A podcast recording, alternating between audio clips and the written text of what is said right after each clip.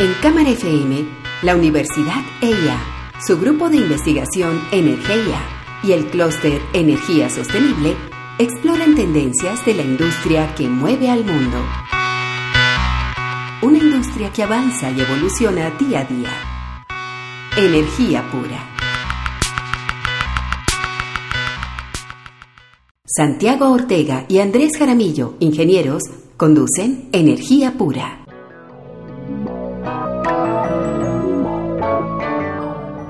Esta semana en Energía Pura vamos a hablar de un término pues bien interesante que es el de ecociudades. Entendidas las ecociudades como un organismo vivo que se va adaptando a unas necesidades. Más adelante miraremos cuáles son esas condiciones, esas características de este, este concepto. Y hoy queremos poner la discusión porque en el marco de la pandemia se ha hablado bastante del rol de las ciudades. Si las ciudades deben ser grandes o pequeñas, cuál debe ser su densidad, cuál debería ser la planeación adecuada para, digamos, poder enfrentar una situación como esta y que los servicios sanitarios, el agua, la energía, etcétera, sean capaces de superar una, un fenómeno como el que estamos viviendo. Santiago, hay otra dimensión también de, de este asunto y es, eh, pues se ha especulado mucho sobre si tiene que ver o no tiene que ver, pero más allá de la correlación entre el virus y el clima, pero sí hay una ligazón entre la pandemia y cambio climático. ¿Qué pudiéramos decir sobre esto? Ya lo hemos dicho un, un par de veces y es, y es un tema de riesgos. La pandemia era un riesgo que estaba cantado, que los tomadores de decisiones y los epidemiólogos sabían y conocían y no nos preparamos a tiempo. El cambio climático es un riesgo grandísimo que los científicos climáticos están diciendo, que los tomadores de decisiones saben que están pasando y entonces por eso tenemos que atender ese riesgo ya. Y las ciudades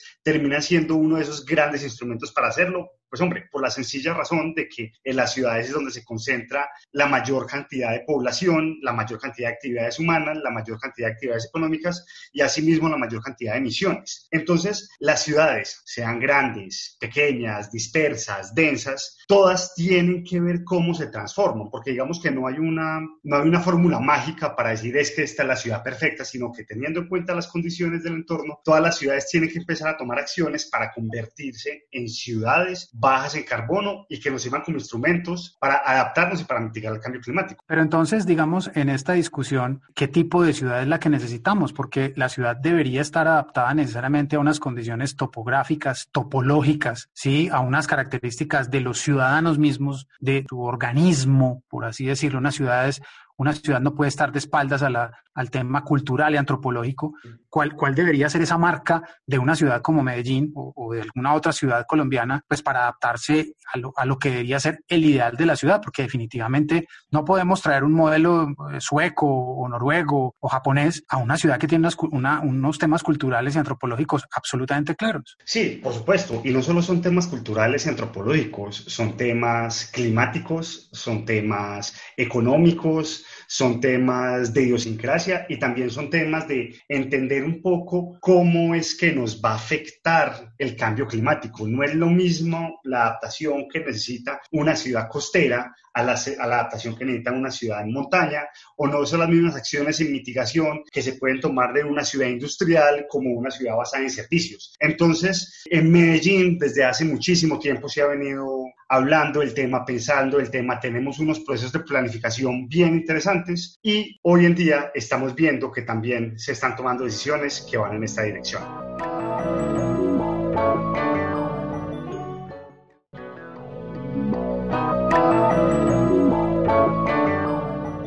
Esta semana en Energía Pura estamos hablando de ecociudades y alrededor del mundo muchos científicos y pensadores están pronunciando sobre cuál ha sido la respuesta de las ciudades como entes vivos ante una situación como la pandemia. The Economist tiene una portada la semana pasada muy interesante diciendo el momento es ahora. Santiago, ¿por qué The Economist le dedica esta portada a, a este tema y por qué dice que el momento es ahora? A mí me gusta esta, esta dedicatoria porque muestra algo bien interesante que también hemos repetido varias veces, el cambio climático no es un problema ambiental, el cambio climático es un problema económico. Y si nosotros no tomamos las acciones de transformación, pues vamos a, a, tener una cantidad de recursos perdidos, de vidas perdidas, de conflictos que van a salir. Entonces, uno tiene que tratar el cambio climático como lo que es. Y en este momento, que tenemos una, un momento tan singular para pensarnos las cosas, The Economist dice, es que hay una oportunidad económica para cambiar el rumbo donde va la economía a tener una economía baja en carbono y reducir emisiones. En, en abril las emisiones mundiales se redujeron un 17%, eso es una cosa que no se iba a ver en ninguna parte. Entonces, levantándose en eso y pensando en lo que están haciendo muchas ciudades, en peatonalizar, en pensar en teletrabajo, pensar en organizar la ciudad de una forma distinta, estamos viendo que este es un, momento para empezar a tomar decisiones, volcándonos a temas de energías renovables, eficiencia energética, sostenibilidad que podemos hacer. Y Medellín en este momento están en, discutiendo su plan de desarrollo, tiene una cosa bien interesante y es que Medellín se ha declarado dentro del plan de, de desarrollo como una ecociudad. Carlos Cadena Gaitán, el secretario de Movilidad y la persona de la alcaldía que está impulsando la línea ecociudad, nos explica de qué se trata ese concepto. El concepto de la ecociudad está fundamentada en la transición sociotécnica hacia el desarrollo más sostenible. Entonces, avanzar muchísimo en muchos de esos componentes de una ciudad más sostenible y no necesariamente estamos diciendo que eh, se trata de una dicotomía, ¿cierto? Antes no sostenible y después sí sostenible, sino una transición sociotécnica hacia eso. La articulación alrededor de una línea estratégica como la ecociudad nos permitirá avanzar en ese gran reto y en ese obstáculo que tenemos. No podemos planificar la ciudad por un lado, planificar la movilidad por el otro, entender la infraestructura por, el, por un lado, entender los flujos de movilidad por el otro. Todo eso hace parte, digamos, de una barrera importante que es la correcta coordinación institucional y gobernanza multinivel de muchos de nuestros planes, programas, proyectos, pero también procesos de transformación y de la transición sociotécnica que comentaba.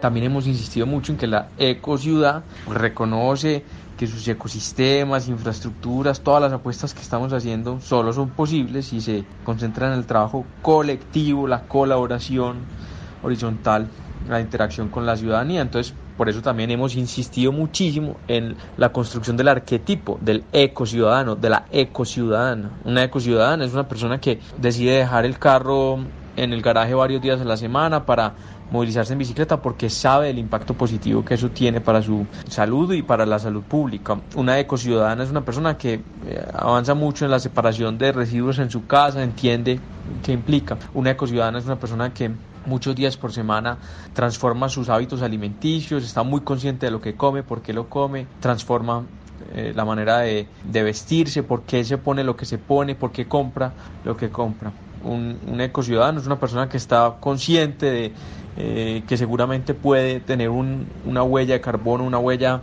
hídrica más baja y, y, que toma acciones para corregirlo. Pero también un ecociudadano es un emprendedor que está empujando su emprendimiento que tiene, digamos, la intención de reducir eh, las emisiones de nuestra ciudad. Todo eso hace parte de la construcción de ese concepto. Este era Carlos Cadena Gaitán, el secretario de Movilidad de Medellín, hablando sobre cómo los ciudadanos también tienen que terminar fortaleciendo esas intenciones gubernamentales de tener una, una ecociudad. Pero Andrés, ¿será que el tema eco ciudadano se nos queda corto para la época que estamos viviendo? Santiago, yo creo que sí. Y yo, pues a, a riesgo de ser un poco repetitivo, creería que el tema de ecociudadanos necesariamente en la actualidad tiene que estar mediado por tecnología. Una ciudad hoy no sería concebible de forma eh, completa eh, y la respuesta a los desafíos de las ciudades no se pueden dar de espaldas a la tecnología. Y cuando, y cuando hablamos de tecnología, no solamente hablamos de digitalización. Siempre a la gente le queda en la cabeza que tecnología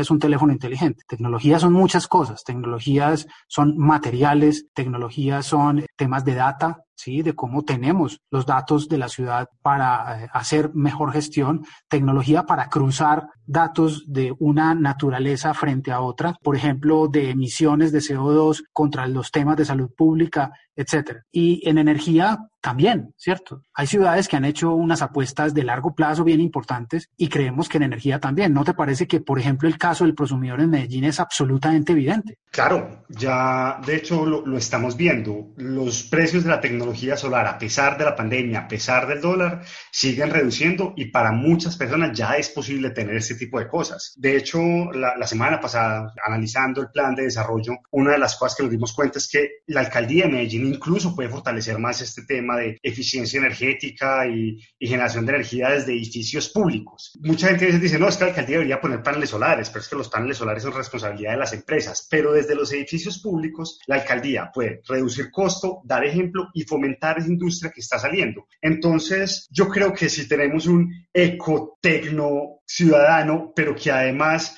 se mueve de una forma sostenible y maneja su propia energía, creo que tenemos una senda para, para desarrollarnos en largo plazo, que puede ser una cosa muy interesante.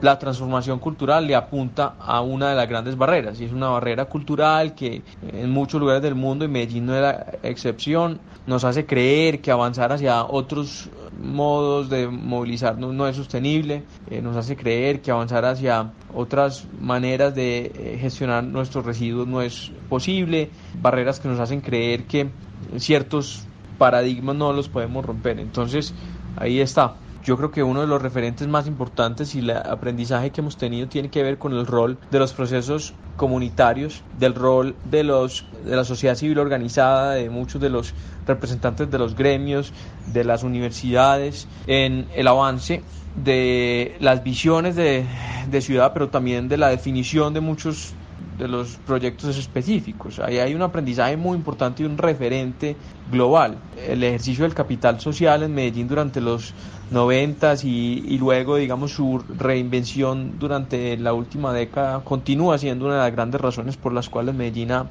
logrado ser ejemplo urbano en el, en el sur global. Escuchábamos a Carlos Cadena, el secretario de Movilidad de, de Medellín, dándonos un mensaje de que la transformación de una ciudad requiere principalmente dos cosas una cosa es paciencia, no son cosas que se ven de un día para el otro, pero otra cosa es compromiso. No es compromiso únicamente de la alcaldía, es compromiso de nosotros como ciudadanos, es compromiso de, de los colectivos, de, del sector cultural, del sector privado, porque Medellín es una ciudad que ha sido capaz de, salir de momentos muy oscuros precisamente por esa unión social. Y en este momento, con esta pandemia, a pesar de que, digamos, parece que las cosas van más o menos bien, el riesgo sigue estando ahí y hay un riesgo económico para muchísima gente y muchísimas empresas pequeñas y para muchas personas. Entonces, desde Energía Pura nos volvemos a recalcar un, la necesidad de tener un mensaje de solidaridad entre todos en el momento que esto pueda, que podamos salir y activar un poco más la economía, es activarla de forma ambiental, pero también de forma solidaria,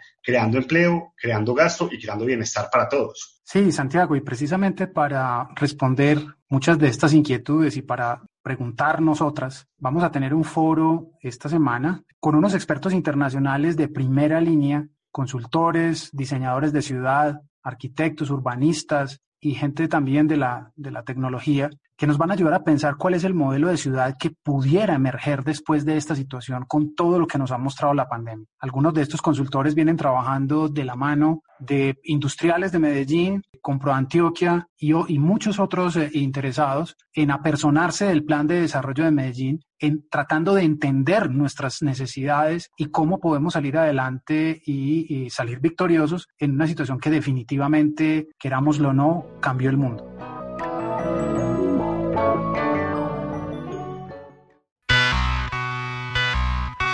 En Cámara FM, la Universidad EIA, su grupo de investigación Energía y el clúster Energía Sostenible exploran tendencias de la industria que mueve al mundo.